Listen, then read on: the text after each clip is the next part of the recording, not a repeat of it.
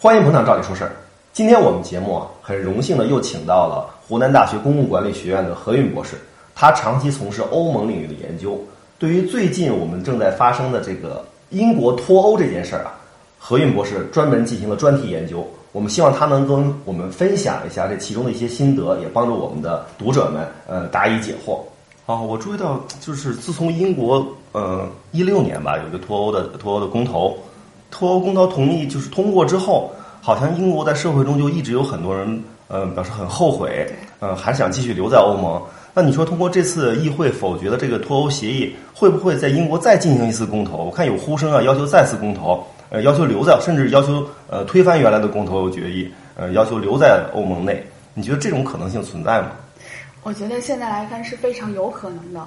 为什么呢？因为现在议会中间有一派势力，他们就已经想要向这个议会提交一个修正案，要把这个硬脱欧就无协议脱欧，要把它排除在这个可能的选择之外。那么，如果这一个修正案获得通过，英国就只剩下两种脱欧的选择：一种一种呢就是协议脱欧，就是软脱欧；另外一种呢就是二次公投。那么现在来看，英国的这个自由民主党，然后苏格兰国家党都公开的支持二次公投，而这一个工党。它呢，作为这个议会第二大政党，他其中有百分之八十的成员也是支持二次公投。但是现在就是这个工党的党首没有没有松口，这个科尔宾他反对这个二次公投。如果他改变意见的话，这工党如果也公就公开的支持二次公投，那么很有可能英国就会以二次公投来作为这个脱欧的收场。好，那何博士您自己判断，如果说呃进真的进行了二次公投，在您看来，这个二次公投否决脱欧的？嗯，就是说，继续留在欧盟内的可能性有多大？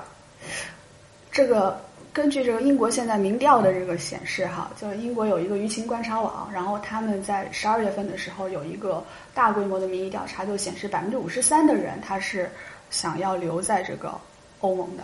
那么，如果说是百分之五十三的人要留欧的话，很有可能这一个议会会要。就撤销这个里斯本地主五十条，就是撤销这个脱欧程序。就大家一定要知道，这个撤销脱欧是最简单的了。就英国只要说我撤销，那么就相当于整个脱欧的事件没有发生过一样。哦，相当于前段时间都胡闹了。对，就是一场闹剧。就闹剧结束以后，大家该干嘛就继续干嘛。啊，那应该是最简单的一个程序。最简单，对。你觉得现在在英国民意中，这种支持继续留在欧盟内的比例，经过英国嗯国内的一些社会民调？呃，你觉得这种能超过半数吗？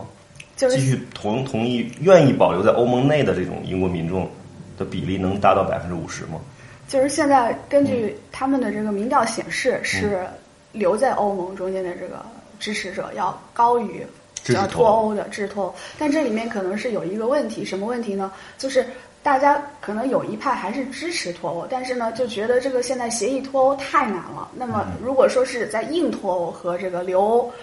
来比较的话，大多数人肯定是选择留欧。今天的节目我们就讲到这儿。呃希望呢下次呢我们还有机会能邀请何博士呃到我们的节目跟大家分享一下他的研究心得。